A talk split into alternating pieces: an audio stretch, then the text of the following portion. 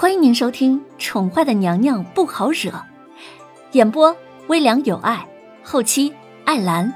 欢迎您订阅收听。第一百八十八集，威宁宫，叶安垂着眸子，安静的跪在宣太后的面前，保持着沉默。娘娘已经喝下了那碗可以救命，同样也致命的药。一切都在宣太后的计划之中，已经无法挽回了。皇上察觉出什么了吗？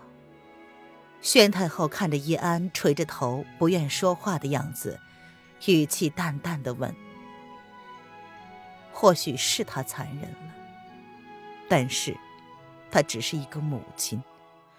若是能够用自己的命来换宣儿的。”他一定不会皱半个眉头，宁愿用自己的命去换皇后的命。回太后娘娘，没有。叶安语气恭敬的说道，他也不知道能够说些什么。皇后是无辜的，也是伟大的，自己同太后一样，都是帮凶，都是刽子手。叶安早就已经有了觉悟。主子日后知道的话，肯定不会原谅他的。叶安，这三日，哀家要你时时刻刻都顾着皇后的安全，不得让任何人靠近一步，不得出半点差错。宣太后叹了口气。自己当日将凌渊从宫外弄回来，确实是打着这个主意的。若是凌渊不同意的话，他也会想办法强制执行。可以说他残忍，也可以说他无情。可是他已经无法面对失去儿子的痛苦了。奴才明白。叶安面无表情的点了点头。没事了，你下去吧。宣太后有些面容疲惫的挥了挥手。这些日子，她日日睡不安稳，心中总是盘旋着一股不好的预感。越是接近宣儿毒发的日期，她心中越是不安，唯恐出了什么差错。太后，你怎么了？宁荣皱着眉。看着太后一脸心神不宁的样子，不由得开口问道：“太后变了。她以前并非是一个不择手段的人，但是这一次，她却算计了皇后，让皇后心甘情愿的用自己的命，还有腹中五个月大的胎儿，去换皇上的命。哀家今日总是感觉，有什么事情要发生。”宣太后揉了揉自己的太阳穴，胸口那股子郁闷之感一直盘旋不去，夜长梦多的感觉让她睡不好觉。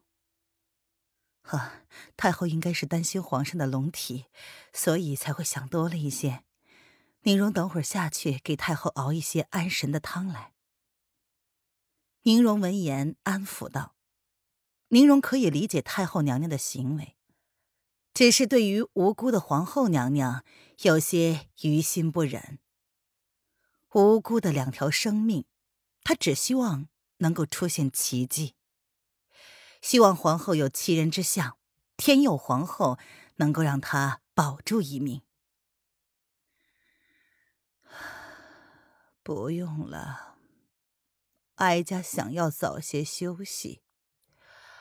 哀家已经让大将军将丽儿送回来了，希望丽儿路上不会出什么事儿。宣太后挥了挥手，阻止了宁荣的动作。她只希望楼凌渊能够撑到三日，这药喝下去会让他的胎动越来越频繁，三日之后就会出现早产之象。到时候德太医会亲自接生。等到平安出世，就能保住轩儿一命。公主一向是吉人自有天相，有神灵护佑，自然能够安全的回到皇宫。宁荣看了宣太后一眼，心中有些悲凉。皇后要用自己的命救皇上一事，太后并不打算跟娄丞相说。同是为人父母，这样做是不是有些不厚道？宁荣欲言又止，却明白这是太后下的决定，任何人都是无法挽回的。娄府，自从楼凌渊被接到皇宫之后，娄老爷的一切职务都恢复原职，甚至比之前的身份更加尊贵了，因为他的女儿如今不仅是皇后娘娘，还是皇上唯一的女人。皇上为了她废了整个后宫，这可是历史上前所未有的事情。只是皇上说皇后怀有身孕，他要亲自为皇后安胎，已经将一切朝中事务都移交给了八王爷。如今八王爷是辅政王爷，地位只在皇上之下，所有的大臣心中纵然有所疑惑，却也不敢轻易的开口询问。毕竟八王爷诡异的性子，他们之前就已经心领神会，多多少少都领教过了，所以大家都紧绷着神经，生怕出了一丝差错，就成为八王爷手下的玩物。老爷，既然皇后娘娘现在都有身孕了，那后宫又没什么有经验的妃子在身边照顾，不如就让嫣儿进宫去陪陪她吧。她们好歹还是姐妹呢，能说得上话，还可以解解闷儿。萧氏自打楼府被抄了之后，性格就收敛了很多，特别是他知道了楼凌渊竟然在外头开了那么多家赚钱的铺子，心中就忍不住的窃喜。那功夫茶铺现在依旧由老爷看管着，平日老爷无事的时候，下了朝就往铺子里跑。萧氏以前就去过功夫茶铺，里面茶叶的价格，每一种都是让他吓退了胆子的价格，简直就是天价。即便他掌管着楼府的账簿，却也无法下得了手那些几两就要好几百银子的茶叶，他也喝不下口去呀。如今既然那铺子已经是老爷在管了。那是不是就表示着渊儿身边自有人照顾，而且皇上还时常陪着，自是无碍。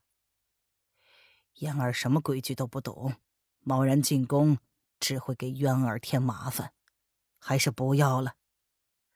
娄老爷看着手中的书卷，见萧氏这么提议，想也没想，便驳了回去。渊儿并不喜欢嫣儿，这点他是明白的。又怎么会看不出来呢？萧氏还是不死心。老爷，她们是姐妹，嫣儿那么乖巧，怎么会给渊 不给皇后娘娘添麻烦呢？既然皇上现在天天都陪着楼凌渊，那么嫣儿要是进宫的话，肯定还是有机会的。只要想个办法怀了龙种，到时候荣华富贵。那还不是只是嫣儿一句话的事儿。自从楼府被抄，他们母女两个被楼林渊安排住在了客栈，他就受尽了冷眼，这让他感到十分的羞耻。楼老爷被关押在天牢期间，楼府就被抄了，整个楼府上下一分钱都没有了。若不是他这些年来还私下藏了一些私房钱，可能连吃饭的银子都没了。那段日子。也让嫣儿受到了前所未有的打击。她从小就过惯了养尊处优的日子，这样被人冷眼相待的日子，她何曾有过？娄老爷被萧氏不依不饶的话语说得十分厌烦。这事儿我也做不了主。元儿已经有好些天没有给家里来书信了。过两天我会进宫去看看她，确认她是否安好。这个女人自从回到楼府之后，就不厌其烦的重复着要将嫣儿送进皇宫一事。别以为她不知道她打的是什么主意。哎呀，老爷，那要不然嫣儿跟你一起去吧，正好啊，妾身可以做一些孕妇喜欢的东西，让嫣儿送过去。够了，你给我趁早死了心！皇上都废了整个后宫，你以为嫣儿进宫就会被皇上赏识吗？真是不自量力！娄老爷终于被激怒了，他沉下脸来，冷冷的喝止萧氏的企图。老老爷。萧氏闻言也黑了脸，滚回去。娄老爷平时虽然严肃了一点但是从来不会冲谁发火。这次萧氏的行为太过嚣张，竟然想要去破坏渊儿的幸福，简直是不可理喻。我我，萧氏被娄正的语气给吓到了。娄老爷还从来没有冲他这么的吼过。过些日子。我便给嫣儿寻一门亲事，门当户对就好。你也不用成天想一些歪门邪道。我不说，并不代表我不知道。娄老爷这次是真的生气了，他直接给萧氏下了最后通牒：“老爷，你怎么能这么偏心呢？嫣儿也是你的女儿。”萧氏闻言气疯了，这个男人竟然想将嫣儿给嫁了。他的嫣儿只能嫁给皇上。老夫自然会给嫣儿寻得一门好亲事，这等事就不用你操心了。娄老爷冷冷的看着萧氏，希望他能好自为之。听众朋友，本集播讲完毕，请订阅专辑，下集精彩继续哦。